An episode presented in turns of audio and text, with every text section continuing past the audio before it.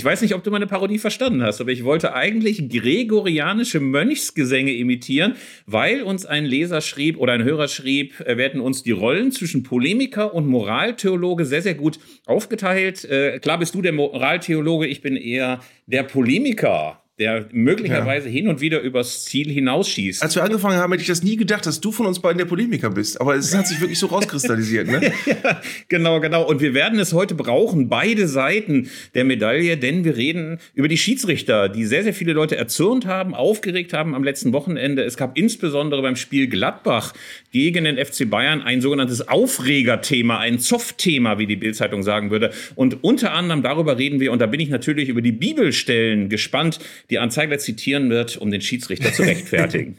Und das machen wir in unserer nächsten Folge von Zeigler und Köster. Nach dem schönen Vorspann? Nach dem schönen Vorspann. Also es ist alles vorbereitet. Jetzt geht's los.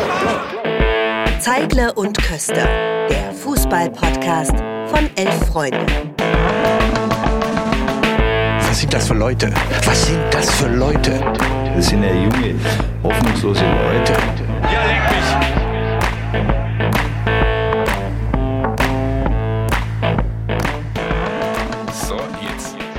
Lieber Arndt, ich gestehe, ich habe mich aufgeregt. Es gibt inzwischen kein Wochenende, an dem wir nicht die Hände über den Kopf zusammenschlagen. Ah, die Schiedsrichter schon wieder was verbockt oder das Zusammenspiel zwischen VAR und Referee hat nicht funktioniert. Und dann gab es am Wochenende den ganz, ganz großen Aufreger beim You, you Call It a Klassiker äh, Gladbach gegen Bayern München. Das gewann Gladbach 3 zu 2, unter anderem auch, weil es in der achten Minute eine Szene gab. Laufduell zwischen Upamecano und Player. Und Player fällt, sagen wir mal, nach leichter Berührung am Oberkörper. Das reicht manchmal noch nicht mal für Erotikfilme, aber beim Fußball auch noch ein bisschen schlimmer. Äh, also er flog hin und Upamecano bekam von Schiedsrichter Wels rot. Große Aufregung beim FC Bayern. Hinterher Nagelsmann noch an der Schiedsrichterkabine, hätte die Beine eingetreten, das Furnierholz. Und jetzt ist die Frage, ähm, darf man dafür rot geben? Und ähm, ist das tatsächlich dann auch blöd vom Schiedsrichter gewesen, dass er sich das nicht nochmal selber am Monitor angeguckt hat und hätten alle Beteiligten so reagieren müssen? Und jetzt frage ich dich als ausgebildeter hm. Theologe, wie hast du diese Szene gesehen und bist du auch jetzt, wärst du auch einer gewesen, der als Nagelsmann nach dem Spiel zur Schiedsrichterkabine rennt und sagt, ey, kommt raus, wenn ihr euch traut? Jetzt unter uns Fips, ich bin gar kein ausgebildeter Theologe. Aber Ach. wenn du, je öfter du das sagst, umso mehr glauben das die Leute. Ich habe mit der Kirche eigentlich sehr wenig am Hut. Aber jetzt fangen wir, fangen wir mal an. Ich könnte jetzt einen langen Monolog halten. Ich bin am Sonntag nach meiner Sendung von einem Bayern-Fan beschimpft worden, weil ich gesagt habe, es gibt ja durchaus mehrere unterschiedliche Wahrnehmungen, die man haben kann. Das finde ich auch nach wie vor. Ich finde, dieser Platzverweis ist der, der Musterfall für eine Entscheidung, wo sowohl das eine als auch das andere richtig gewesen wäre. Also keinen Platzverweis zu geben und zu sagen, ist mir nicht genug gewesen, wäre, hätte ich auch total gut damit leben können. Aber auf der anderen Seite finde ich eben, äh, keiner von uns und keiner von all den Menschen, die das beurteilen, ist jemals mit 34 Stundenkilometern auf ein gegnerisches Tor zu gelaufen und dann äh, leicht berührt worden. Also zu sagen, Player hat sich da lieber fallen lassen, um eine rote Karte zu provozieren, anstatt äh, vielleicht zu versuchen, das Tor zu schießen, finde ich, finde ich verfehlt, ehrlich gesagt. Und vor allen Dingen, äh, es gibt immer Aspekte bei so einer Entscheidung, die mich stören. Zum Beispiel, dass Nagelsmann gesagt hat, ja, guck mal, die Schulter hat er zwar kurz angefasst, aber die hat sich doch kaum bewegt dann frage ich mich, warum fasst er die an? Der fasst die doch nur an, um sich einen Vorteil zu verschaffen in diesem Laufduell. Dann lass doch die Hand weg, dann kann der Schiedsrichter nicht pfeifen. Der Schiedsrichter kann sich das natürlich angucken. Das ist auch wirklich Quatsch, sich das nicht anzugucken. Ähm der Schiedsrichter hat hinterher gesagt, äh, die Bilder, nachdem das ja schon vom VAR aufgearbeitet worden sei, hätten ihm dann nicht nochmal neue Erkenntnisse vermitteln können. So in der Regel hat er es gesagt. Das ist natürlich eine Hammeraussage sich das nicht anzugucken und schon zu wissen, dass die Bilder äh, ihm nicht geholfen hätten. Das ist, das ist seltsam gewesen. Ähm, aber es gibt wirklich so viele Dinge, über die wir sprechen können bei der Entscheidung. Wie gesagt, ich finde, man braucht sich ja gar nicht aufzuregen, weil wirklich der Schiedsrichter hat, ähm, was die Entscheidung angeht, nicht alles falsch gemacht, aber eben auch nicht alles richtig, aber das passiert halt. Also es ist, äh, es ist nicht so gravierend falsch gewesen, dass der VAR unbedingt eingreifen muss. Das fand ich dann in dem Fall richtig. Ähm, aber es ist eben auch keine, keine ohne Wenn und Aber richtige Entscheidung gewesen. Was ich bei äh, Julian Nagelsmanns Verhalten schwierig finde, ist ähm, zum einen, Jetzt sagen natürlich viele Leute, ja, aber er hat den Schiedsrichter doch nicht grob beleidigt und das muss doch mal drin sein. Es gibt aber immer einen riesen Aufschrei, sobald mal ein Schiedsrichter sagt, äh, hauen Sie ab oder gehen Sie weg oder halten Sie die Fresse oder sonst irgendwas. Da heißt es immer, was unglaublicher Ton, den er am Leib hatte, respektlos, wie geht der mit uns um? Aber das ist eben immer ein Miteinander äh, beidseitiger Natur. Und da muss eben auch Julian Nagelsmann sagen, wenn man äh, Respekt einfordert, dann muss man es andersrum eben auch zeigen. Und was ich auch aus, aus Trainersicht psychologisch ungünstig finde, ist, dass er sich ja hinterher hingestellt hat und gesagt hat, ja, gegen Bochum haben wir sechs gute Minuten gehabt, gegen Gladbach sieben Minuten, die gut waren, aber danach ging es ja auch nicht mehr, weil da waren wir ja einer weniger. Als Bayern München musst du bei der aktuell ja nicht bärenstarken Borussia aus Mönchengladbach auch mit zehn Spielern dich hinterher nicht hinstellen und sagen, wir hatten dann keine Chance mehr, weil wir waren ja einer weniger. Also das, das hätte es vor zwei Jahren nie gegeben, diese Aussage. Da hättest du gesagt, okay, da müssen wir auch mit zehn Mann gegen Gladbach ähm, irgendwie bestehen können. Und da hätte sich kein Trainer hingestellt und gesagt, ja, danach war es quasi ja nicht mehr möglich, noch gut weiterzuspielen. Also es hat ganz viele interessante Facetten. Also ich fand den Auftritt von Nagelsmann auch peinlich, um das auch mal zu Protokoll zu gehen. Also ein bisschen so, wie wenn einer eine 6 in Mathe schreibt und hinterher am Lehrerzimmer steht und rumpöbelt. Ähm, das wirkt zumal als Bayern-Trainer nicht so richtig souverän und dann wurde hinterher auch bemüht, dass andere Jupp Heynckes und ähm, andere Grand Seigneurs sich da jetzt auf keinen Fall hingestellt hätten und dann das Schiedsrichter-Trupp ähm, dann noch als Pack beschimpft hätten und so weiter.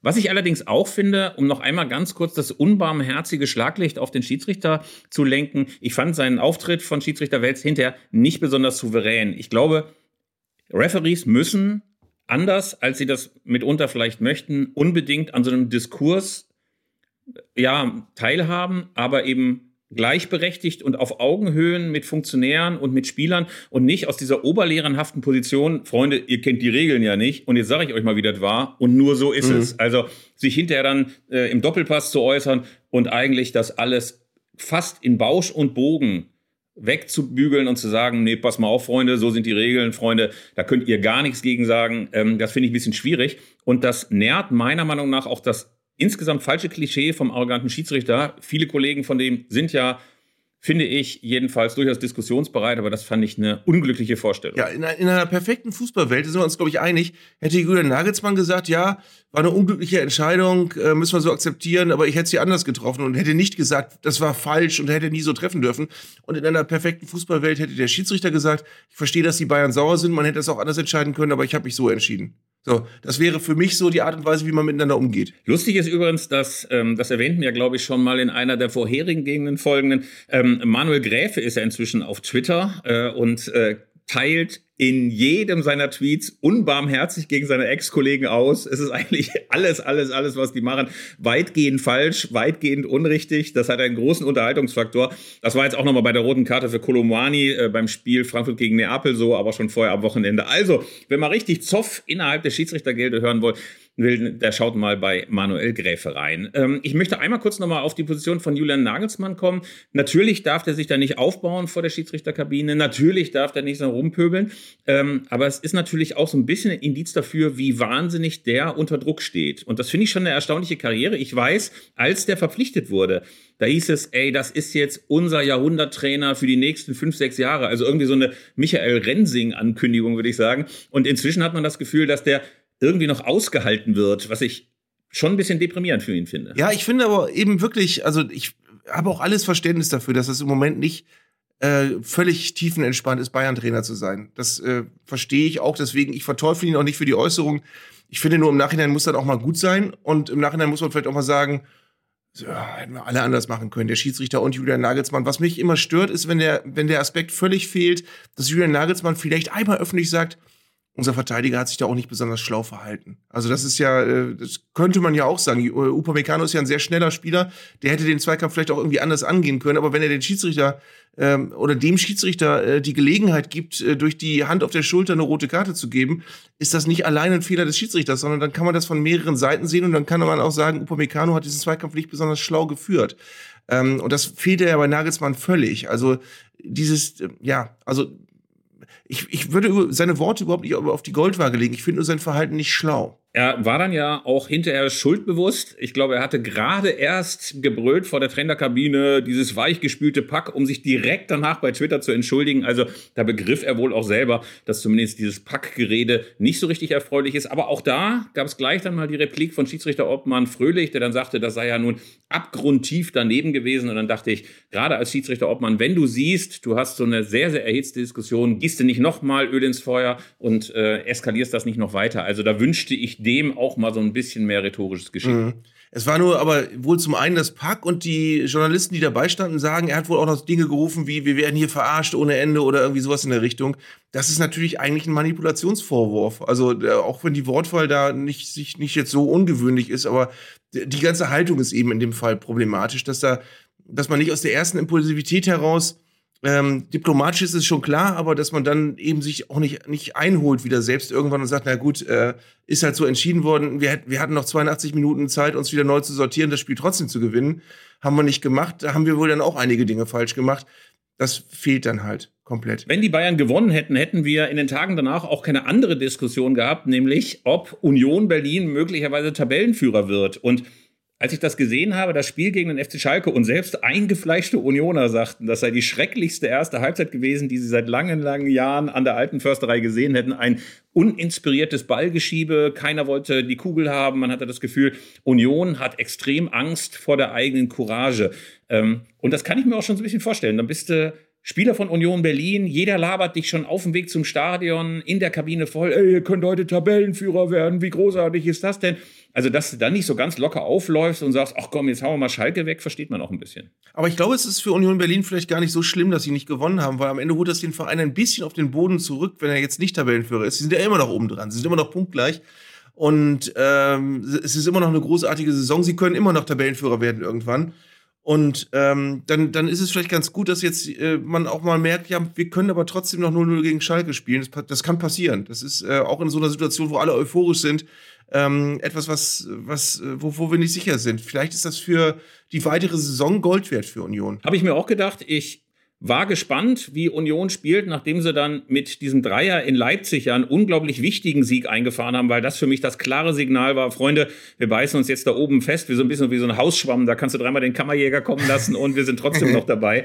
Also ähm, insofern war das möglicherweise sogar, obwohl das die Unioner vielleicht anders sehen möchten, eher ein Punktgewinn als ein Punktverlust. Und ich will kurz noch in Berlin bleiben. Friedi Bobic, das hatten wir ja schon in der letzten Folge nochmal vermeldet oder in der vorletzten, hat ja eine Kündigung bekommen, eine fristlose weil er ein bisschen grantig zu einem Reporter war ähm, und äh, dem, naja, sagen wir mal, etwas leutselig Schläge angedroht hat oder eine Ohrfeige angedroht hat.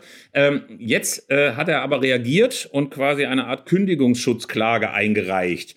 Und so wenig ich das Treiben von Bobic bei Hertha jetzt so super fand und sagte, der hat richtig gute Arbeit gemacht, irgendwie finde ich es auch ein bisschen Schofel von Hertha, dass sie überhaupt auf fristlose Kündigung plädiert haben. Ähm, ich würde jetzt nicht Freddy Bobic als den armen Arbeitnehmer sehen. Also Billy Bragg wird jetzt für den keine Arbeiterhymne singen, aber gleichzeitig ähm, ist das auch keine gute Art, sich zu trennen, finde ich. Ne? Also, dass man versucht, mit so juristischen Taschenspielertricks jetzt den Typen rauszudrängen. naja, man muss ja auch berücksichtigen, dass Freddy Bobic ja ganz dicht dran war und zugucken konnte, wie die Hertha mutmaßlich 370 Millionen verbrannt hat. Und dass die jetzt bei seiner Abfindung knausern, äh, ist für ihn natürlich schon irgendwie doof. Ja, wir haben jetzt kein Geld mehr. Sorry, Freddy. Wir haben jetzt kein Geld mehr, Freddy, aber für alles andere war Geld da. Hier sind die goldenen Wasserhähne. Hier kriegt Michael Preetz noch 30 Millionen Abfindungen. Hier ist der und der und der. Die kriegen alle noch Kohle. Lars kriegt Kohle.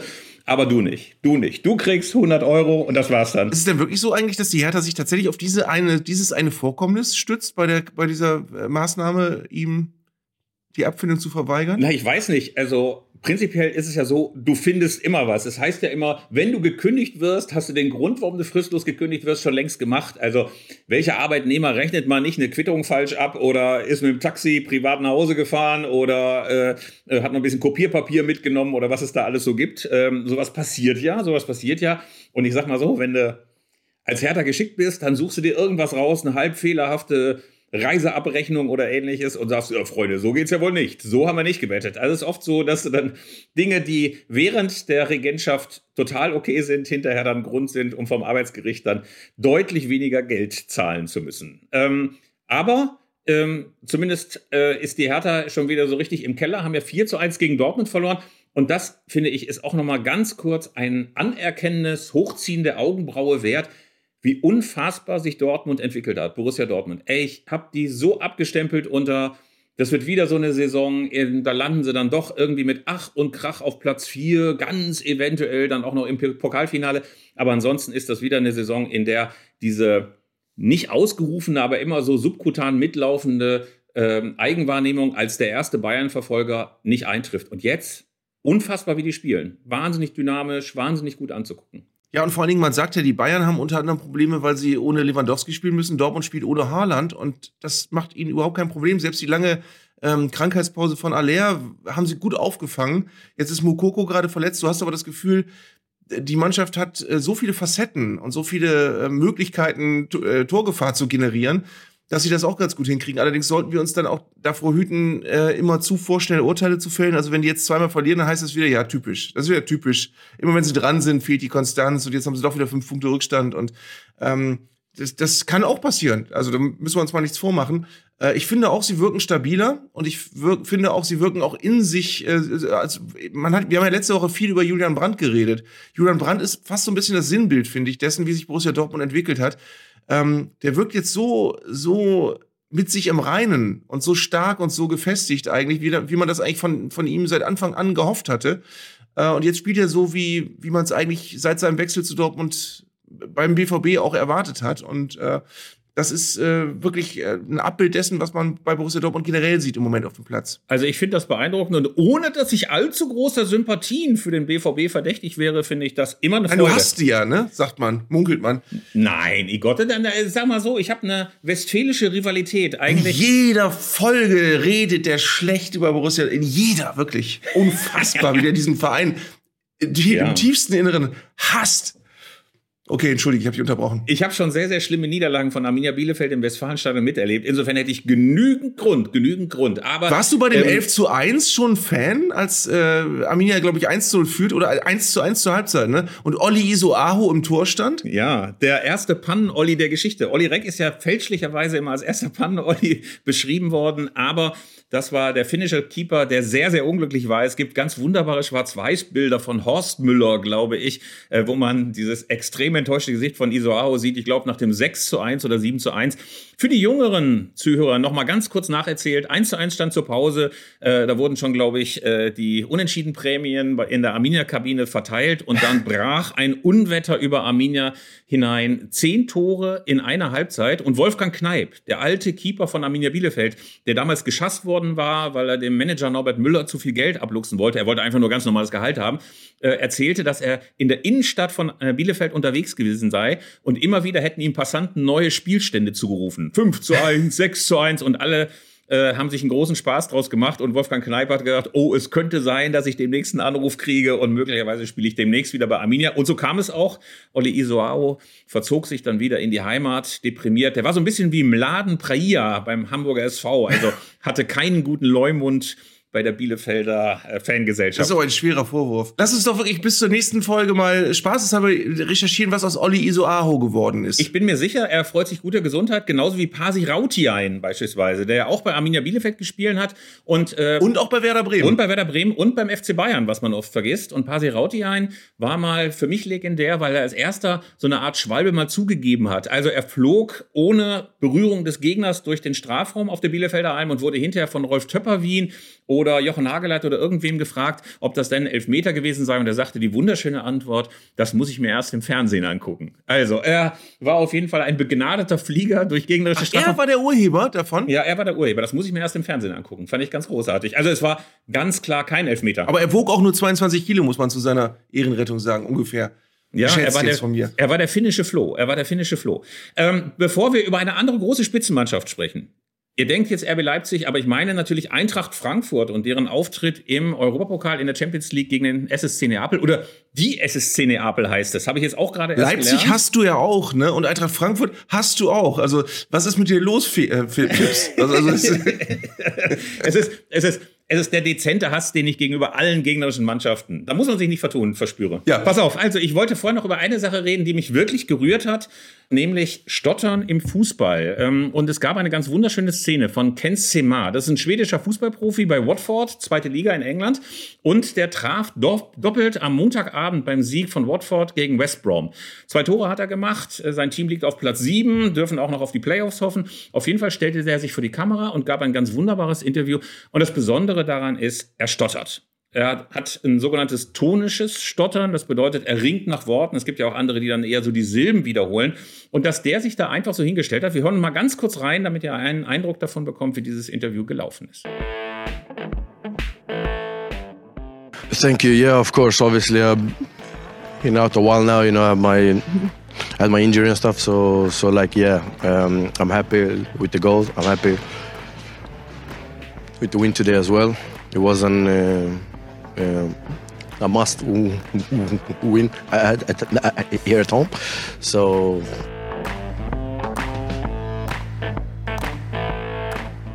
Was mir bei diesem Thema aufgefallen ist, Philipp, ist, äh, man, manche Leute machen sich ja so lustig über den Begriff Wokeness und über dieses ganze Thema.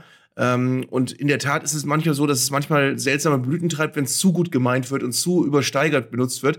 Aber an diesem Fall jetzt habe ich gedacht, vor 30, 40 Jahren hätte man noch Witze drüber gemacht, über Stotterer. Das macht man nicht mehr und das ist gut. Also es ist gut, da ein Bewusstsein, eine Awareness sozusagen entwickelt zu haben, ähm, dass man, äh, dass das jetzt wirklich diesem Mann viel Sympathie zufliegt und dass nicht so Leute sagen, hast du gehört, der stottert. Das wäre wirklich in den 70ern, 80ern noch so gelaufen, dass man sich darüber lustig gemacht hätte. Ähm, und ich fand es auch bemerkenswert. Das Ding ist ja, äh, wir hören ja selten Fußballer, die stottern in Interviews, nicht weil es keine gibt, sondern weil die wirklich tunlichst vermeiden, Interviews zu geben. Und der hat das jetzt gemacht und das ist echt äh, erfordert einen gewissen Mut und es war toll, das mal zu sehen, weil es vielen Leuten ins Bewusstsein gerufen hat, dass es Menschen gibt, die dieses Problem haben und die diskriminiert werden dafür. Und es war wirklich erfreulich, dass weder der Spieler noch der Interviewer war beim Club TV das überhaupt erwähnt haben und es war am Ende ein ganz, ganz normales Interview. Es gab in der Vergangenheit ja schon öfter mal Spieler, die auch gestottert haben. Hamid Altintop zum Beispiel, Upamecano auch in seiner Jugend, James Rodriguez auch vom FC Bayern ebenfalls hat in der Jugend gestottert. Ähm, alle haben mit Logopäden, also mit Hilfe von Logopäden, das sehr, sehr gut in den Griff bekommen. Mich hat es deswegen auch berührt, weil ich selber in der Jugend, in der Schule auch gestottert habe. Also bei mir war es tatsächlich bei Fremdsprachen immer besonders schlimm, aber auch wenn ich mich in der Schule gemeldet habe, war das oft mit Angst besetzt, weil man dachte, oh, hoffentlich kriegst du so die ersten Worte gut raus. Äh, manchmal hat man ja gerade bei so harten, mhm.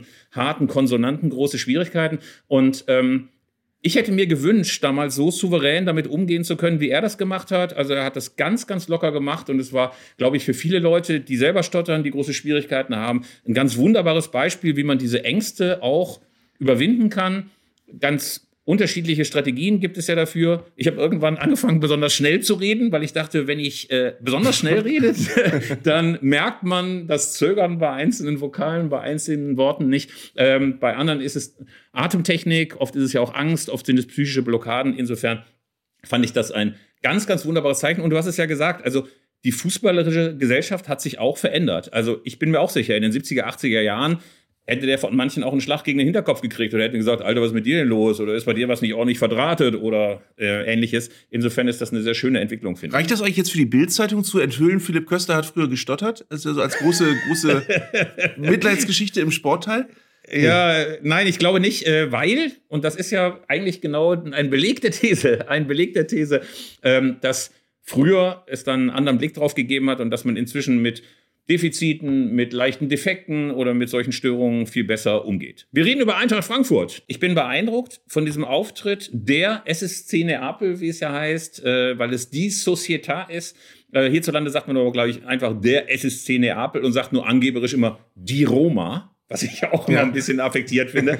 Aber ähm, ich habe es gesehen und ich war wahnsinnig beeindruckt. Ey, was ist das für eine Truppe, die Trainer Spalletti da zusammengeformt hat? Er ist ja seit Sommer 21, glaube ich, da und das kommt nicht von ungefähr, dass die die Serie A anführen, oder? Ja, äh, ich habe das Spiel nicht sehen können, weil ich an dem Abend in Oberhausen auf der Bühne gestanden habe und das parallel war. Und ich habe dann aber hinterher, äh, als es vorbei war, so mein Handy gecheckt und dann habe ich in einer Gruppe von Freunden, wo wir uns generell über Fußballthemen austauschen, äh, meinen Freund Daniel gelesen, herzliche Grüße, der geschrieben hat, also er ist sicher, dass die auch die Champions League gewinnen, so wie die spielen. Ähm, und mein Freund Ulf, auch herzliche Grüße, hat geschrieben, das war teilweise so brillanter Fußball, wie man das ganz lange nicht gesehen hat. Ein solcher, solcher perfekter Tempo-Fußball. Ähm, und ich habe dann gedacht, nachdem ich äh, mir so den Spielverlauf durchgelesen habe und nachgearbeitet habe, wir haben wirklich uns in den letzten Wochen ja immer wieder lobend über Eintracht Frankfurt geäußert. Und ich bin am letzten Samstag in Frankfurt im Stadion gewesen, habe Frankfurt gegen Werder Bremen gesehen. Werder Bremen war völlig chancenlos. Ähm, und du hast dann auch bei beiden Aufstellungen gedacht, okay, Werder Bremen hat wirklich für einen Aufsteiger eine gute Mannschaft, einen guten Kader. Aber Eintracht Frankfurt, die sind so gut besetzt inzwischen. Die haben so viele Spieler, die perfekt auf ihren Positionen passen. Die haben so viele tolle Spieler aus dem Hut gezaubert. Darüber haben wir ja schon viel geredet. Und Neapel hat das auch, aber nochmal auf einem höheren Level. Also Neapel hat, hat ja eine Mannschaft, Das fand ich so beeindruckend.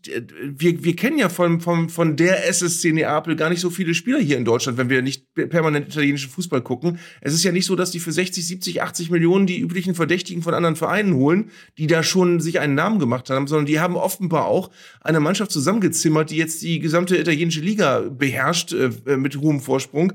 Ähm, wo du auch das Gefühl hast, das ist so dieses Prinzip, die, die haben ein wahnsinnig gutes Scouting.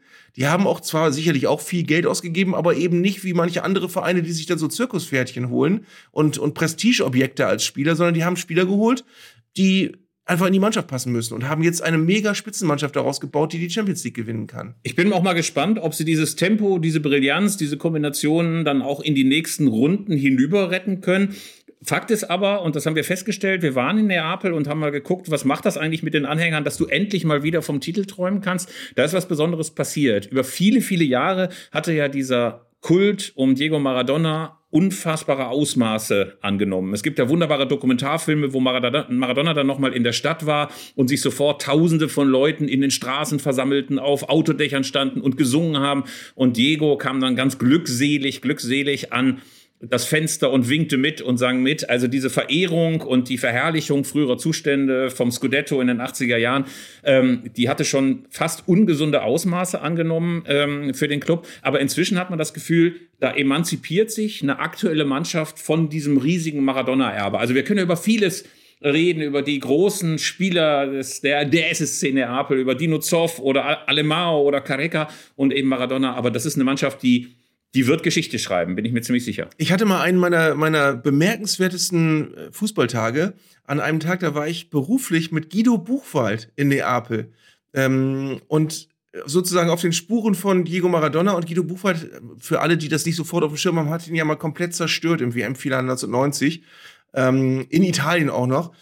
Und äh, Diego Maradona wird wirklich unfassbar verehrt. Wenn du durch Neapel gehst, siehst du an jeder Straßenecke Händler, die Maradona-Figuren verkaufen. Es gibt dieses berühmte, diese berühmte Café, ähm, so ein ganz winziges Café, wo ein Maradona-Schrein in der Ecke steht, wo ein Fläschchen mit äh, seiner angeblich Abschiedsträne drin ist. Und ähm, es sind so, es sind, du erlebst ganz viel Heldenverehrung, wenn du äh, durch Neapel gehst und über Diego Maradona stolperst. Und in diesem Café, da war ich mit, wie gesagt, mit Guido Buchwald. Und der Besitzer kam auf Guido Buchwald zu, kniete fast nieder, fasste ihn an und sagt, du hast mich so zum Weinen gebracht, aber es ist toll, dass du hier bist. Das war eine ganz toll, ein ganz tolles Erlebnis. Und dann war ich mit ähm, Guido Buchwald noch im Stadion San Paolo, ist das doch, ne? Heißt das doch, es, ne? In, es heißt inzwischen, es heißt inzwischen nach Diego Armando Maradona. Also es war, glaube ich, bis 2020 okay. das Sao Paulo und inzwischen Maradona wenn, wenn die da jetzt nicht ganz viel getan haben, ist das ein ganz furchtbares Stadion, was, glaube ich, zur WM 1990 mal ein bisschen aufgemotzt wurde, mit Laufbahn, mit, du bist wirklich gefühlt 60 Meter vom Spielfeld weg äh, und es ist eine furchtbare Schüssel, die nicht besonders viel Charme hat, aber äh, in der Stadt rumzulaufen und zu sehen, ähm, wie, wie die alle noch, das alle leben, das mit Diego Maradona, das ist wirklich mehrere Jahrzehnte her und die, also mit Guido Buchwald da äh, äh, über, mit diesem Wirt über Diego Maradona zu reden, das, das war so anrührend und so toll. Ähm, und du hast aber jetzt, du merkst ja auch an unserem Thema und wie wir darüber reden, wir beide oder viele Menschen hier haben Neapel seit Diego Maradona nicht mehr richtig wahrgenommen. Und jetzt sind die da, wo sie sind und haben diese Mannschaft und ich bin sehr gespannt, wie weit die noch kommt. Also man kann ja jedem nur empfehlen, mal vorbeizufahren. Ich kann dir auch mitteilen, dass inzwischen die Sitzschalen ausgetauscht worden sind. Also die ganz ah, alten, okay. maroden, roten Sitzschalen sind inzwischen durch neue ausgetauscht worden. Ich glaube auch Jahr 2019, 2020 rum. Und ähm, es gibt ganz wunderbare Besonderheiten in diesem Stadion. Zum Beispiel, dass es nicht wie in sehr, sehr vielen anderen italienischen Stadien eine große Fankurve gibt, sondern es gibt die Kurva A und die Kurva B, also zwei Fankurven, die völlig unabhängig voneinander existieren und ihre eigenen Fangesänge machen. Die eine Kurva setzt ein bisschen stärker auf optisches Material, auf Doppelhalter, auf Fahnen und so weiter und die andere singt mehr. Beide sind apolitisch oder ziemlich unpolitisch, was ich sehr, sehr erfreulich finde weil äh, natürlich gerade so diese politische Orientierung in, in, italienischen Kurven auch oft sehr, sehr problematisch ist. Mitunter ganz positiv, aber wenn wir das an Lazio mal festmachen, auch manchmal ganz, ganz unerfreulich. Aber wie gesagt, eine ganz wunderbare Reise, wenn man quasi in das Herz der italienischen Fußballkultur fahren sollte, der sollte einen unbedingt einen Abstecher über Neapel machen.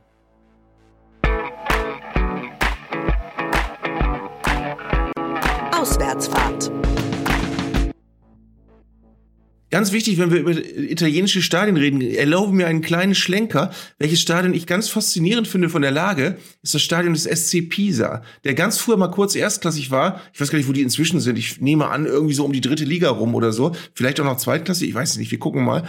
Ähm, und die haben ein, ein, Stadion, was direkt wirklich neben dem schiefen Turm von Pisa liegt. Du gehst wirklich über diesen Platz, Platz der Wunder heißt der, glaube ich, wo der schiefe Turm von Pisa ist. Dann gehst du in so eine kleine Seitenstraße und bumm, ist da auf einmal ein Stadion, was wirklich früher ein Erstligastadion war. Also wer immer sich den schiefen Turm von Pisa anguckt, kann sich auch Groundhopper-mäßig das Stadion des SC Pisa angucken oder der SC Pisa, wie man wahrscheinlich sagt. Ähm, das, ist, das ist total spannend. Aber wir waren noch bei Neapel. Nee, wir können jetzt auch einfach noch mal wunderbare italienische Stadien nennen. Also, das in Florenz ist ganz, ganz großartig unbedingt einen kleinen Espresso unter der Haupttribüne nehmen. Die Haupttribüne sieht auch aus, als ob sie 1943 das letzte Mal renoviert worden ist, aber ganz wunderbar atmosphärisch mit Metallkonstruktionen in der Kurve. Ganz wunderbar architektonisch ist auch Bari, äh, hat man das Gefühl, der italienische Brutalismus hat dort extrem äh, sich verwirklicht. Äh, ganz wunderschön ist auch Venedig, direkt am Wasser gelegen. Also wir könnten jetzt noch stundenlang über italienische Stadien schwärmen, aber Neapel ist auf jeden Fall unbedingt da mache ich jetzt mal den Schlenker zurück, eine Reise wert. Aber es klingt gerade so, als wenn du, wenn du jetzt weiterredest, als wenn dir ein Espresso aus dem Ohr wächst oder so. Das ist ja, das klang ja. interessant. Also spätestens als Bari kam, habe ich gedacht, oh, wow, jetzt geht's ja. los. Jetzt geht's okay. los. Sind wir noch bei wir müssen, Nein, wir sind bei Eintracht Frankfurt. Wir müssen der Eintracht, wie wir hier in Deutschland sagen, der SGE, der Spielgemeinschaft Eintracht Mut machen fürs Rückspiel. Ist da noch was drin? Ist da noch was drin? Äh, ich habe mir gedacht, wir könnten ja mal die großen Comebacks na, ich weiß nicht, der Fußballgeschichte, der Geschichte sammeln. Wo, was könnten wir historisch mit Eintracht vergleichen? Wir denken natürlich, dass nach dem Platzverweis das ganz, ganz schwer wird, aber sie haben Lindström und sie haben auch so Leute wie Boré und so. Sie haben da vorne durchaus Leute, die auch schon in, europäischen Spielen mal getroffen haben. Ähm, ich glaube, dass Neapel zu stabil ist, um sie nochmal so richtig ins Wanken zu bringen. Aber ich wünsche mir natürlich, dass Eintracht einen magischen Abend erlebt und einfach das nochmal spannend macht. Ja. Und wir dann sehen, was passiert. Also die Eintracht hat viele Spieler, die auch, auch, auch Mario Götze an einem guten Tag kann da durchaus was, was rocken da. Also ich, äh, ich bin gespannt. Ich sag nur so, es ist nichts verloren. Also 0 zu 2 im Hinspiel, für die, die es nicht gesehen haben oder die sich nur für das Leipziger Spiel gestern Abend interessiert haben, diese große Menge unter uns, äh, unseren Hörern. Ähm, es gab ja große Comebacks in der Geschichte. Nimm mal Jesus Christus. Ne? Also am Kreuz, am Kreuz und drei Tage später, zack, pünktlich zu Ostern wieder raus. Jesus Oder Christus und aber auch Werder Bremen. Also diese beiden muss man, glaube ich, in einem Atemzug nennen. Werder Bremen ja. hat mal äh, gegen Spartak Moskau nach einer 1 zu 4 Hinspielniederlage 6 zu 2 zu Hause gewonnen. Werder hat gegen das berühmte Spiel gegen Union Berlin 0 zu 3 Hinspiel, dann 5 zu 0 gewonnen. So ähm, nämlich. Allerdings ist das mit dem, mit, mit dem Auswärtsspiel ein bisschen schwierig. Also. Ja, natürlich, aber guck mal, man kann auch noch andere so äh, Kombinationen. Bayer Uerdingen gegen Dynamo Dresden. Wir haben ja drüber geredet. Ja, Bayern München auch mal bei Inter Mailand. Ich glaube, da haben sie zu Hause 2-0 verloren und zu Hause, äh, auswärts dann 3-1 gewonnen. Äh, fantastisches Spiel von Klaus Augenthaler. Ja, oder Napoleon auf Elba. Ich habe übrigens jetzt eben zum ersten Mal seit langer Zeit öffentlich den Namen Klaus Augenthaler genannt, fällt mir gerade ein. Und die schönste Klaus Augenthaler Geschichte, die ich habe, ist, dass ich äh, mal einen Podcast mit Benjamin von Stuckrad-Barre aufgenommen habe, der in seiner Kindheit militanter Klaus Augenthaler Ultra war, was mir völlig neu war, dass das ging, als Kind Klaus Augenthaler Fan zu sein. Und er hatte sogar in seinem Kinderzimmer ganz groß auf die Wand geschrieben, Klaus Augenthaler gleich Ben. Und hat, ja, das, das, fand, ich, fand ich faszinierend. Weißt du, dass wir uns Klaus Augenthaler eigentlich immer mal zum Interview haben wollten und wir hatten uns in den Kopf gesetzt, dass wir mit Klaus Augenthaler angeln gehen. Also wir wollten mit ihm Fliegenfischen gehen oder sowas ähnliches und dabei rauchen und dabei mit ihm reden über das Leben und über den Fußball, aber er hat sich immer verweigert. Einmal haben wir angerufen, einfach weggedrückt. Wahrscheinlich war er einkaufen im Supermarkt oder so. Aber wenn Klaus Augenthaler das hört oder ein Freund von Klaus Augenthaler oder einer, der die Nummer hat von Klaus Augenthaler, wir würden gerne mal mit ihm sprechen. Vielleicht können wir ihn sogar hierhin einladen. Dann könnte man lange Schweigepausen von ihm überbrücken, indem man Anekdoten aus dem Leben von Klaus Augenthaler erzählt. Nur als Idee. Nur als Idee. Er hätte viel zu erzählen, mit Sicherheit. Ich bin mir ganz, ganz sicher. Ich bin mir ganz, ganz sicher. Ähm, wir kommen äh, mal zu einem Thema, das habe ich einfach mal bei uns so ein bisschen in den Ablaufplan reingeschrieben, weil ich neulich eine sehr, sehr spannende Unterhaltung hatte mit einem deutschen Professor, den es inzwischen in die französische Provinz verschlagen hat, nach Angers. Und er wollte mit mir, also er hat mich mhm. angemeldet und hat geschrieben, er würde ganz gerne mal mit mir über Humor im Fußball reden und wie der sich verändert habe. Und das fand ich ganz, ganz spannend, weil dieses Thema mich schon seit vielen, vielen Jahren begleitet. Also wie reagieren eigentlich Zuschauer aufs Spiel. Und da habe ich mich gefragt, das habe ich als Frage an dich aufgeschrieben, hast du irgendeinen Sinn für Humor, während du Werder Bremen guckst? Oder bist du so verbissen, dass du eigentlich nur ganz kurz immer die Beißschiene rausnimmst, um ein Bier zu trinken und ansonsten ähm, naja, weiter biestig draufstarrt? Ich glaube schon, dass ich, dass ich auch in, in kritischen Spielsituationen, natürlich nicht, wenn dein Verein gerade absteigt oder wenn du gerade 1 zu 7 in Köln verlierst, dann ist, äh, hält sich der, das Humorverständnis in engen Grenzen. Aber ähm, ich finde grundsätzlich wichtig, Darüber habe ich mir schon ganz viele Gedanken gemacht, übrigens, äh, sowohl was euer Magazin angeht, als auch was meine Sendung angeht. Ich finde es ganz wichtig, dass man den Fußball in eine richtige Relation setzt, dass man ihn ernst nimmt, weil er ganz vielen Menschen weltweit ganz viel bedeutet, für viele Menschen das zentrale Ding ihres Lebens ist, aber dass man ihn nie nur ernst nehmen darf, sondern dass man immer den Blick frei haben muss, um zu sehen, Fußball soll, aber macht aber nur Sinn, wenn er uns wirklich äh, äh, unterhält auch weiterhin. Und wenn man wirklich auch die lustigen Dinge am Fußball sieht. Allerdings, jetzt bin ich gleich gespannt, was du erzählst, finde ich interessant, wie sich das wirklich geändert hat mit dem Humor. Weil früher hast du dich ja ständig, früher funktionierte Humor im Fußball ja nur über Schadenfreude gefühlt. Ähm, und auch jetzt ist es so, dass ich manchmal konsterniert bin, wie zum Beispiel bei den Kollegen von Bild.de manchmal Videos angekündigt werden. Schauen Sie sich da an, Sie werden nicht glauben, was Sie jetzt hier sehen bekommen. Und dann siehst du einfach nur ein stinknormales Eigentor, wo ein Spieler den Ball unglücklich ans Schienbein bekommt. Da musst du aber vorher sechs Minuten lang noch einen Moderator, Moderator ertragen, der noch drei andere Szenen zeigt. Ähm, also ich, äh, ich finde tatsächlich, äh, ich meine, in meiner Sendung gibt es das Kaktor des Monats, mittlerweile auch eine, eine sehr große Rubrik geworden, die viele Leute bewegt. Aber es geht da nie nur um, äh, irgendein Spieler hat irgendein Eigentor geschossen, sondern ich finde, im Fußball musst du immer den Blick haben für ganz bizarre Dinge, die passieren. Ähm, und jetzt bin ich gespannt, was dein Professor gesagt hat. Ja, pass auf. Das ist nämlich äh, ganz spannend, wie sich das verändert hat. Ähm, das soll jetzt kein ähm, fußballhistorischer Vortrag werden, nur quasi in drei Spiegelstrichen, wie man immer schön früher im Proseminar sagte. Also, es gab auch schon in den 20er, 30er, 40er, 50er, 60er, 70er, auch noch 80er Jahren Humor im Fußball, der allerdings oft wahnsinnig situativ war. Also ich sag mal, äh, es gab Interaktionen zwischen Spielern auf dem Platz und Zuschauern. Es wurde was gejohlt, gerufen, aber meistens haben die Leute direkt auf irgendwas reagiert, was da auf dem Platz passiert ist. Also wenn einer neben den Ball gehauen hat, dann gab es einen hämischen Kommentar oder es gab ein Eigentor oder es gab irgendwas Lustiges und die Leute haben situativ drauf reagiert. Und ich würde es mal einen ganz wunderbaren proletarischen Humor nennen. Also sehr, sehr direkt und eher unreflektiert. Und dass so die Leute ihre eigene Rolle als Fußballfan so reflektiert haben, also dass man gesagt hat, ey, ich stehe hier als Teil des Spiels auf den Rängen, ich weiß auch, dass ich den Fußball überhöhe, also ich komme schon zurecht mit diesem dieser Überhöhung, dass du immer sagst, wir sind die besten Fans der Welt oder ist das der Verein ist mein Leben und ich folge Werder oder Bielefeld oder Bochum oder im SV Sandhausen bis in den Tod und auf der anderen Seite hast du die deprimierende Realität der zweiten oder dritten Liga. Und in den 90er Jahren und vielleicht auch in den Nullerjahren noch mehr ist was passiert, dass der Fan selber seine Rolle reflektiert hat und aus diesem Zusammenprall aus wahnsinnig viel Pathos und der schlimmen Realität, dass du sagst, ey, Werder geilster Verein und dann doch zweite Liga, daraus aus diesem Clash entsteht neuer Humor. Also entsteht etwas, wo du einerseits den Fußball ernst nimmst, aber andererseits dich auch irgendwie drüber lustig machen musst, weil du sonst die Realität auch gar nicht aushältst. Also ich habe das selber so gemerkt, äh, als ich, ich war ja seit ich, keine Ahnung, nach einer kurzen Verirrung beim VfB Stuttgart war ich ja eigentlich so seit ich zehn oder elf bin Fan von Arminia Bielefeld und das wirklich manisch und mit jeder Faser meines Körpers und äh, so, dass ich eigentlich fast 24 Stunden am Tag nur an Arminia gedacht habe. Und es ist dann schon so, dass du ja irgendwann, also wenn du irgendwann mal nicht nur Gefühl bist, wie du quasi oft in der Pubertät bist oder ähnliches, ähm, dann musst du ja irgendwann mal das reflektieren, was du da machst was rechtfertigt, mit 22, 24, 27, 30 immer noch irgendwie auswärts nach Rostock zu fahren oder nach Sandhausen oder nach Heidenheim oder was es inzwischen alles Gruseliges gibt. Also äh, du musst das ja irgendwie reflektieren und ich glaube, dass daraus neuer Humor entsteht. Also eigentlich ist das so, wenn ich dich in deiner Sendung sehe, denke ich, das ist auch wie der Podcast hier und letztlich wie elf Freunde, das ist ja eine riesige Selbsthilfegruppe. Leute, die dem Wahnsinn, ja. die dem Wahnsinn verfallen sind und die irgendwie gucken müssen, dass sie mit dem Wahnsinn klarkommen. Und ich meine, Du kannst es natürlich analysieren und du kannst sagen, oh, bin ich jetzt halt? Oder du kannst es versuchen, mit Humor zu nehmen. Und das habe ich mit dem Kollegen aus äh, Frankreich, der im Neckarstadion sozialisiert worden ist, also schon viel durchgemacht hat, auch in seiner Jugend, analysiert. Und das fand ich ganz äh, logisch und schlüssig. Ja, äh, was interessant ist, oder lass uns doch mal amateurpsychologisch rangehen. Wenn du sagst, mit 10, 11 bist du manisch Arminia Bielefeld-Fan geworden. Das ist bei mir auch die Zeit gewesen, wo ich so richtig durchgedreht bin. Ähm, aber wenn wir 10 oder 11 sind, dann ist es doch so, du hältst deinen Verein wirklich für den Nabel der Welt. Du hältst die Fans im Stadion für die tollsten der Welt. Du bist sicher, dass du bestimmt, weil du hast ja noch ganz viel Zeit in deinem Leben, bestimmt mit deinem Verein auch noch ein paar Mal deutscher Meister wirst. Irgendwann. Und ähm, dass die Spieler alle Top-Typen sind. Und je älter du wirst, umso mehr kriegst du mit, okay, weder Arminia Bielefeld noch Werder Bremen werden wahrscheinlich noch jemals deutscher Meister werden, solange wir leben. Ähm, die Spieler sind, wir haben auch im Laufe der Zeit Spieler erlebt, die Arschlöcher waren und die, die unsere, unser Trikot getragen haben.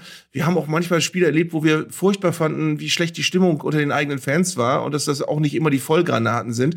Äh, das heißt, irgendwann musst du dich von diesen ganzen Idealen verabschieden und musst aber trotzdem deinen Verein weiter lieb haben und musst irgendwas finden, was du trotzdem weiter toll findest. Und das hat ganz oft was mit Sarkasmus oder Humor oder einer distanzierten Betrachtungsweise zu tun, die dir dann erlaubt, auf der anderen Seite die emotionale Nähe nicht zu verlieren. Also es, äh, das ist ganz wichtig, glaube ich. Und diese Momente hat man ja immer wieder. Also ich erinnere mich heute noch schlaglichtartig dran, wie das war, als wir äh, Ende 1989 mal in Rheine verloren haben und dort dann den sicher geglaubten äh, Teilnahme an der Bundesliga-Aufstiegsrunde, der Zweitliga-Aufstiegsrunde vergeigt haben. Oder irgendwann mal unter Hermann Gerland hatten wir neun Spiele schon hintereinander verloren oder acht und dann fuhren wir nach Wolfsburg und da stand es dann nach 20 Minuten auch schon wieder 3 zu 0. Und ich habe da auf dem auf der Tribüne gestanden habe gedacht, ey, was machst du hier eigentlich? Was machst du hier eigentlich? Du könntest studieren, kann er ins Kino gehen. Ähm, gut, ähm, Partnerbörsen gab es damals noch nicht, aber irgendwie du hättest was Vernünftiges mit deinem Leben machen können und du sitzt da oder stehst da mit so 300 anderen Zombies aus Ostwestfalen, alles diese klassischen gurkennasigen und und und und und knotigen Ostwestfalen, stehst du da auf dem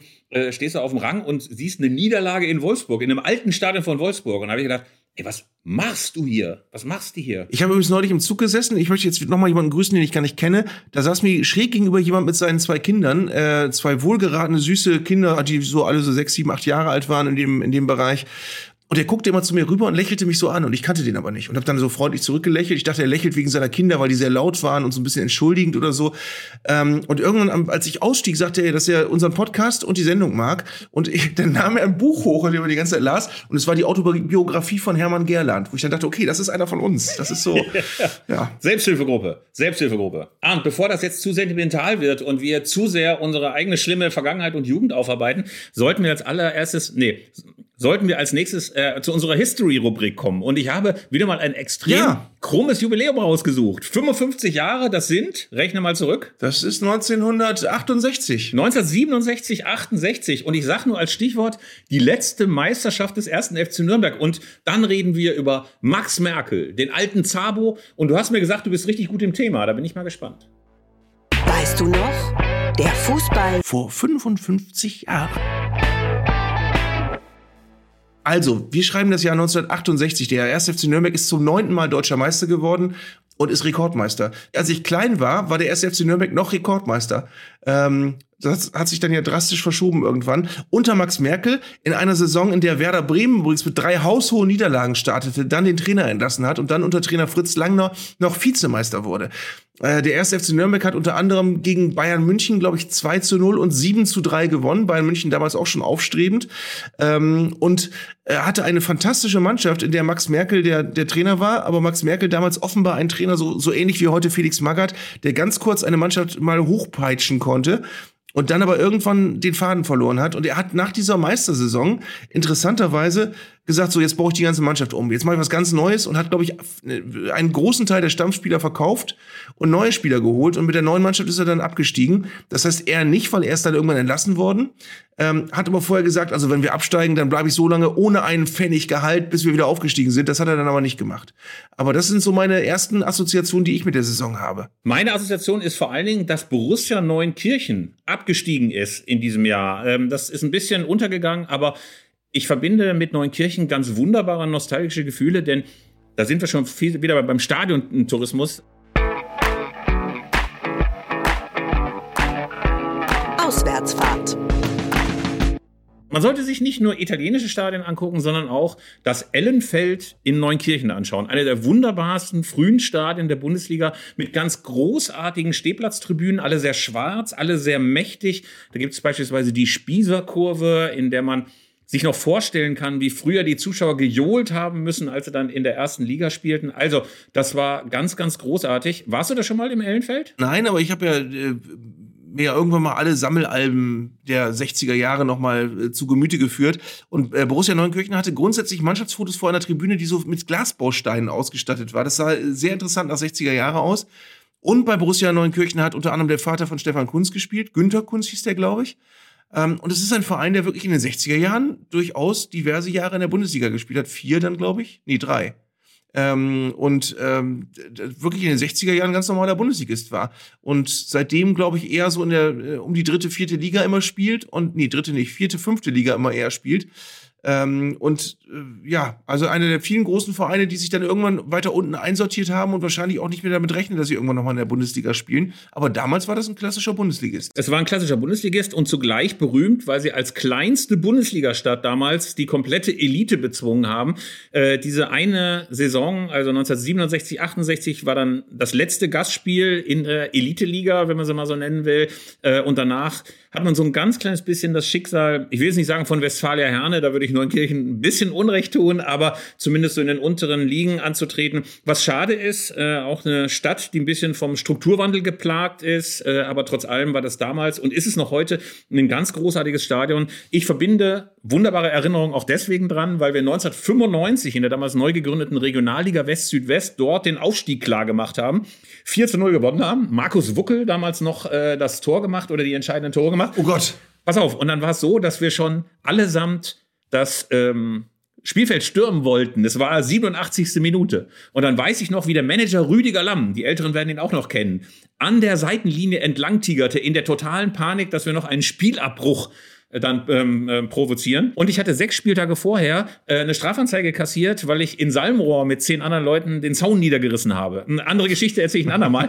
Ey, auf jeden Fall weiß ich noch, ein Kumpel von mir, als ich dann im Ellenfeld in Neunkirchen auch wieder über den Zaun kletterte, ähm, weiß ich noch, wie ein Kumpel mich durchdringend ansagt und sagt, Philipp, bist du verrückt? Du willst doch Lehrer werden, wenn du jetzt wieder eine Strafanzeige kriegst.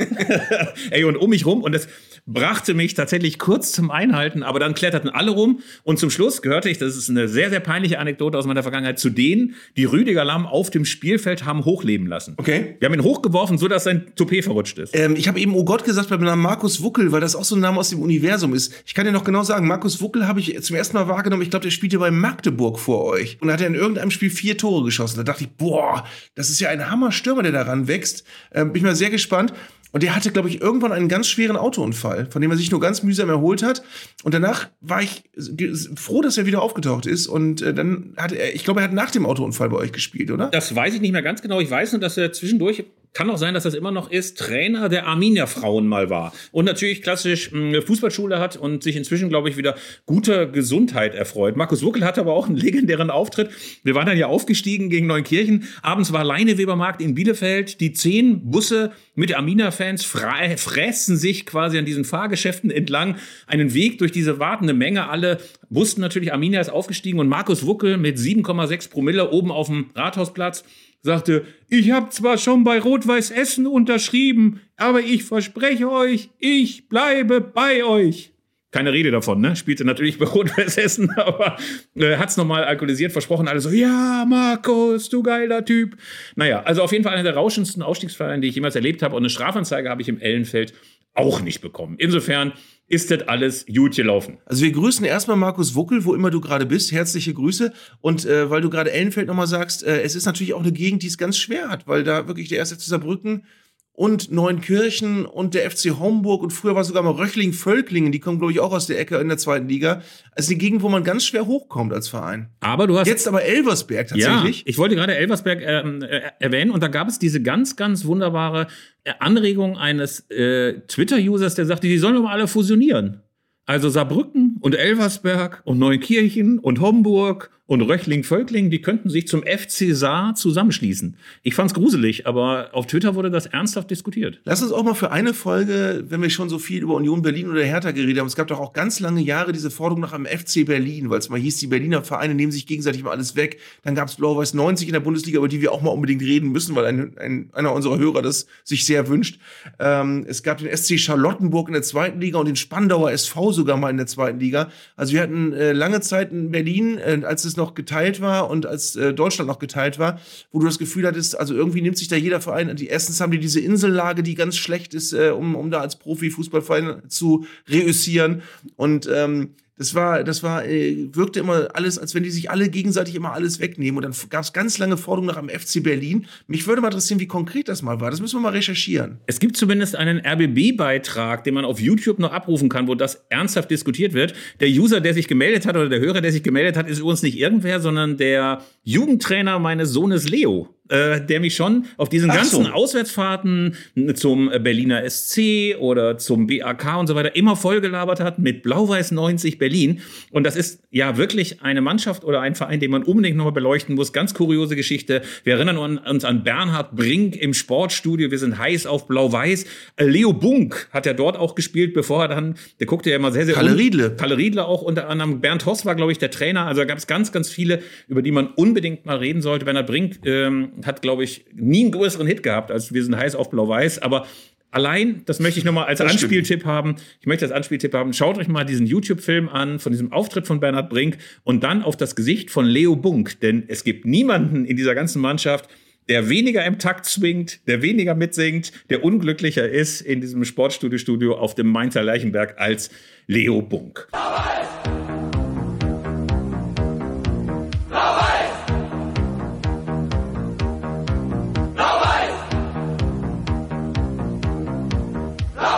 Stadt, die immer gut tut. Und wir sind mittendrin. Wir sind heiß. Wir sind heiß. Auf noch heiß. Und heiß sind auch die Nächte. Das gibt's nur in Berlin. Wir sind heiß. Wir sind heiß. Auf noch heiß. Lieber Marnt, ähm, wir müssen jetzt noch uns, wo wir gerade schon bei den Hörern sind, mit ganz, ganz viel Hörermeinung und Höreranregungen auseinandersetzen. Was wir im nächsten Mal machen, ist noch, dass wir äh, aufklären, wir haben ein Geheimnis in der letzten Folge, die Deteri-Millionen. Wo sind sie denn geblieben? Also wir können das nur anteasen, aber wir werden das in der nächsten Ausgabe nochmal vertiefen. Wo sind sie geblieben, die Deteri-Millionen? Beim Eishockey habe ich jetzt gelernt. Ja, beim Eishockey. Man denkt immer, das ist ausschließlich in den Händen von schurkischen Spielerberatern gelandet, aber auch die darbende Eishockeyabteilung von Eintracht Frankfurt ist damals dann von, finanziert worden. Also man kann das Bernsteinzimmer suchen oder die Russenmillion oder das Nazi-Gold oder Die Hessler-Million. Die Hessler-Million, aber die Detere-Million sind aufgeklärt. Wir können das noch mal ein bisschen, vielleicht sogar mal in einer Schwerpunktfolge Eintracht Frankfurt noch mal vertiefen. Aber als allererstes möchte ich Inken zitieren, die lauterer Fan ist, äh, hat ja momentan eine ganz gute Zeit. Äh, sie hat aber geschrieben, dass sie ja ein bisschen unterm Gender Gap gelitten hat oder äh, zumindest unter der Benachteiligung von Frauen. Früher war sich meine Mutter sicher, dass mein jüngerer Bruder eher beim Fußball bleibt als ich. Fun Fact: Er schaut gar kein Fußball mehr und ist großer Formel 1 Fan. Ich bin immer noch dabei und deshalb durfte ich davor auch nie mal mit nach Frankfurt fahren. Wir wohnten dort in der Nähe oder nach Dortmund. Als ein Freund meiner Eltern 2003, 2004 irgendwann Tickets für unser Spiel dort hatte und dank Lauterns Antileistung seit, naja, mindestens mal 2005, 2006 fehlen mir nach wie vor einige Stadien. Also sie ist lauterer Fan und daran siehst du doch so ein kleines bisschen, ey, du musst lange aushalten, du musst viele beschissene Jahre in der dritten Liga, zweiten Liga aushalten, aber irgendwann kommen auch wieder die sonnigen Zeiten. Ja, ich mache mir in dieser Hinsicht nur ein bisschen Sorgen um den MSV Duisburg, denn ich habe bei, also die sind ja erst jetzt auch mittlerweile Abstieg. Irgendwas, irgendwas klopft hier dauernd. Das ist Ansgar. Ähm, da wird sogar ein Abstieg in die Regionalliga West befürchtet und dann heißt es, dann kommen wir auch nicht wieder, weil dann sind da auch wieder einige Vereine, die hoch wollen. Ähm, also der MSV Duisburg, auch ein Verein. Früher habe ich immer tatsächlich den MSV Duisburg und Kaiserslautern vor Augen gehabt, wenn es um große Traditionsvereine ging, die ganz viel falsch gemacht haben und ganz weit abgesackt sind. Lautern hat jetzt da wirklich einen interessanten und spannenden Turnaround geschafft, aber es gibt eben immer noch Vereine wie den MSV Duisburg, die da Probleme haben. Also ich äh, liebe MSV Duisburg-Fans, haltet durch. Ja, haltet durch, aber gleichzeitig kann man ihnen ja auch Mut machen, denn genau wie es der MSV Duisburg gehabt hat, so war es doch mit Rot-Weiß Essen. Exakt genau so. Da hast du auch das Gefühl, klinisch tot, ey, da kannst du eigentlich schon mal den Eichensarg bestellen und zack, sind sie plötzlich wieder in der dritten Liga, große Euphorie. Und ich bin mir ganz, ganz sicher, wenn die den Abstiegskampf diese Saison überstehen, dass sie nächstes Jahr ordentlich angreifen werden. Also äh, irgendwie kann es einfach immer weitergehen. Aber es ist, wenn ich das noch sagen darf, ich gelte ja auch, äh, auch zu Recht als Freund der Regionalliga West, die ich so ein bisschen mitverfolge. Äh, in diesem Jahr ist, glaube ich, ziemlich sicher, dass Preußen Münster aufsteigen wird. Das wird dir jetzt nicht so gefallen als Bielefelder, aber das wird wahrscheinlich passieren. Und dann ist nächste Saison interessant, welche Mannschaften absteigen in die Regionalliga West. Auf jeden Fall sind nächste Saison Rot-Weiß Oberhausen und der Wuppertaler SV deutlich Kandidaten, um, um vielleicht mal oben ranzuschnuppern. Also ich bin da sehr gespannt, was in der Liga dann als nächstes passiert. Also die Regionalliga West ist auch was für Kenner und äh, zumindest die eine oder andere Traditionstruppe tummelt sich da auch. Alemannia Aachen dürfen wir nicht vergessen, Rot-Weiß Oberhausen und momentan noch Preußen Münster. Fortuna Große Euphorie, Köln. Fortuna Köln auch, obwohl ich Fortuna Köln irgendwie immer nicht für satisfaktionsfähig halte. Nicht, weil die so wenig Fans haben, sondern weil es dort die schlechteste Bratwurst in den deutschen Ligen gibt. Ich habe da mal eine Bratwurst gegessen, habe ich Ist noch so? wochenlang mit zu kämpfen gehabt. Das war ein, wie man in Ostwestfalen sagt, ein Rentnerpimmel in Altöl getaucht und nicht zu genießen. Nicht zu genießen. Man hat das Gefühl, er hatte morgens um sieben diese Bratwurst auf diesen Grill gepackt und dann einfach so bei Körperwärme das Ding erhitzt. Es war grauenhaft. Also ich bin äh, den Regionalzug nach Bielefeld zurückgefahren und mich schon gekrümmt und zum Schluss, ich will die Einzelheiten nicht erzählen, aber ich habe mich erbrochen, nur wegen der bescheuerten Bratwurst im Südstadion von Fortuna Köln. Ich finde es total faszinierend, als ich anfing, für den WDR in Köln zu arbeiten. Am Anfang war das Radio bei mir, da war es erst WDR 1 und dann war es 1 Live.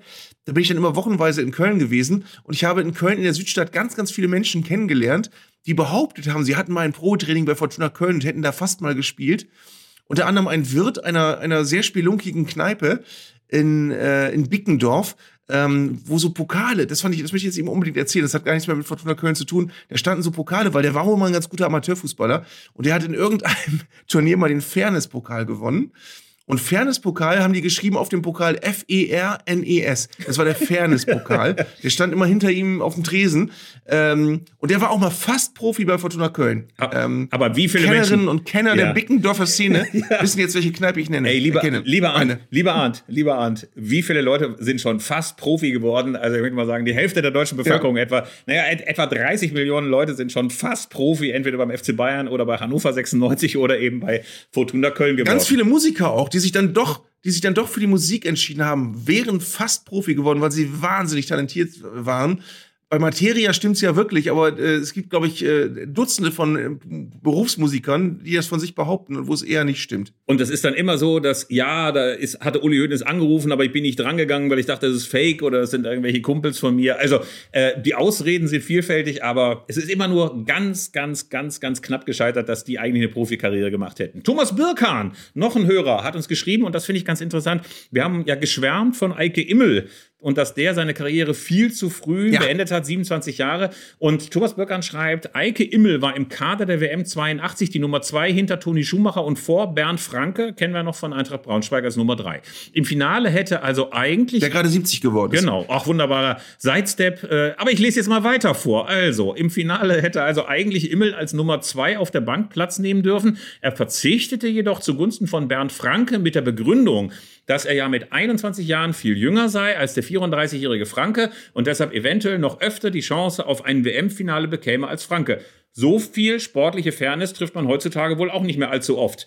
Und da muss man wirklich sagen, ist ein Ehrenmann, Eike Immel. Ist, äh, auch wenn man, wenn man Interviews mit ihm sieht oder wenn man irgendwo äh, Gespräche mit ihm angehört hat, es scheint ein, ein richtig, ein, einfach ein durch und durch netter Mensch zu sein, wirklich. Also ohne jede Ironie. Das scheint ein unheimlich guter Kerl zu sein, äh, der vielleicht auch deshalb manche Abbiegungen falsch genommen hat im Leben. Er hat übrigens mit 27 nur seine Nationalmannschaftskarriere beendet. Das ist ganz, ganz wichtig, ehe jetzt böse Mails kommen. Er hat dann nachher noch unter anderem in Stuttgart gespielt, ähm, nachdem er in Dortmund war. Und ähm, ja, aber er hat wirklich äh, auch viel Pech gehabt und ähm, zu Unrecht, denn er hat es verdient gehabt, äh, seine Karriere auch glamourös zu beenden, aber es hat nicht geklappt. Lustig ist ja, dass dieser Platz auf der Ersatzbank bei Torhütern offenbar gar nicht so wahnsinnig hoch angesehen war. Gab es zum Beispiel auch bei der WM 1990, da ist äh, zumindest äh, aus berufendem Munde versichert, dass natürlich Bodo Ilgner im Tor stand, aber hinterher Franz Beckenbauer oder äh, vorher Franz Beckenbauer sich hingestellt haben soll und die beiden Ersatzkeeper gefragt haben, Raimund oder Küppi, wer von euch beiden hat Lust? Finde ich auch ganz schön. Also, dass der mal damals die aufzeigen konnten und sagen, ich würde gerne Nummer zwei sein. Aber wenn man sieht, was heute für ein Geschiss um Nummer eins, Nummer zwei und Nummer drei gemacht wird, waren das komplett andere Zeiten. Und zum Schluss noch Jonas Dabelow als Freundeleser und ZWWDF, also Zeiglers wunderbare Welt des Fußballs Zuschauer, höre ich mir euren Podcast gerne an. Zwar stört mich manchmal Philipps polemische Art. Aber ich finde, ihr habt euch die Rollen Oh ja, oh als ja. Polemiker und Moraltheologe ganz gut aufgeteilt. Das ist doch schön. Also, ich bemühe mich weiter polemisch zu sein, aber es ist schön. Es ist schön, dass ich äh, vom studierten Theologen, nein, Quatsch, vom Hobbytheologen Arndt Zeigler immer wieder auf den Boden der Tatsachen zurückgeführt werde. Ja, du musst einfach nicht, wenn ich dir den Rat jetzt abschließend geben darf, du musst einfach nicht alle Vereine außer Arminia Bielefeld so abgrundtief hassen, wie du es tust. Dann bist du, wenn du etwas entspannter durch die Welt gehst, bist, äh, kannst du auch eines Tages auch Hobby-Moraltheologe werden. Das ist schön. Ähm, wenn du älter bist. Es gibt ja für Diego Maradona eine eigene Kirche in Argentinien, die das Trikot und die Nummer 10 und Diego Maradona besonders verherrlichen. Vielleicht gründen wir auch eine eigene Arnzeigler Freikirche, in der du jeden Sonntag predigen kannst über gute Fußballvereine, liebenswerte Spieler und dann komme ich rein und störe, störe den Gottesdienst. Oder halt direkt eine Arminia Bielefeld-Kirche, Ja. je nachdem. Du klingst nicht begeistert. Also, wir freuen uns auf nächste Woche. Dann reden wir über. Ist das dann schon Eintracht Frankfurt? Nee, die spielen ein bisschen später. Aber wir suchen dann nochmal Gründe für ein Wunder von Eintracht Frankfurt, freuen uns möglicherweise über den neuen Tabellenführer Union Berlin oder den alten FC Bayern und hoffen, dass der MSV Duisburg, wir drücken die Daumen, möglicherweise gewonnen hat und sich aus dem Tabellenkeller der Regionalliga ist das, nein Quatsch, der dritten Liga ein bisschen Luft verschafft hat. Bis dahin winken wir und freuen uns auf nächste Woche. Macht's gut. Tschüss.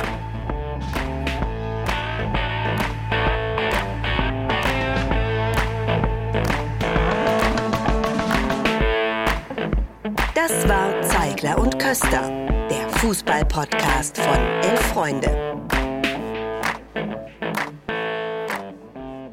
Ihr hörtet eine Produktion im Auftrag der Audio Alliance. Koordiniert hat diese Folge der Kollege Tim Pommerenke. Die Aufnahmeleitung besorgte Jörg Groß-Kraumbach und Sprecherin war Julia Riedhammer.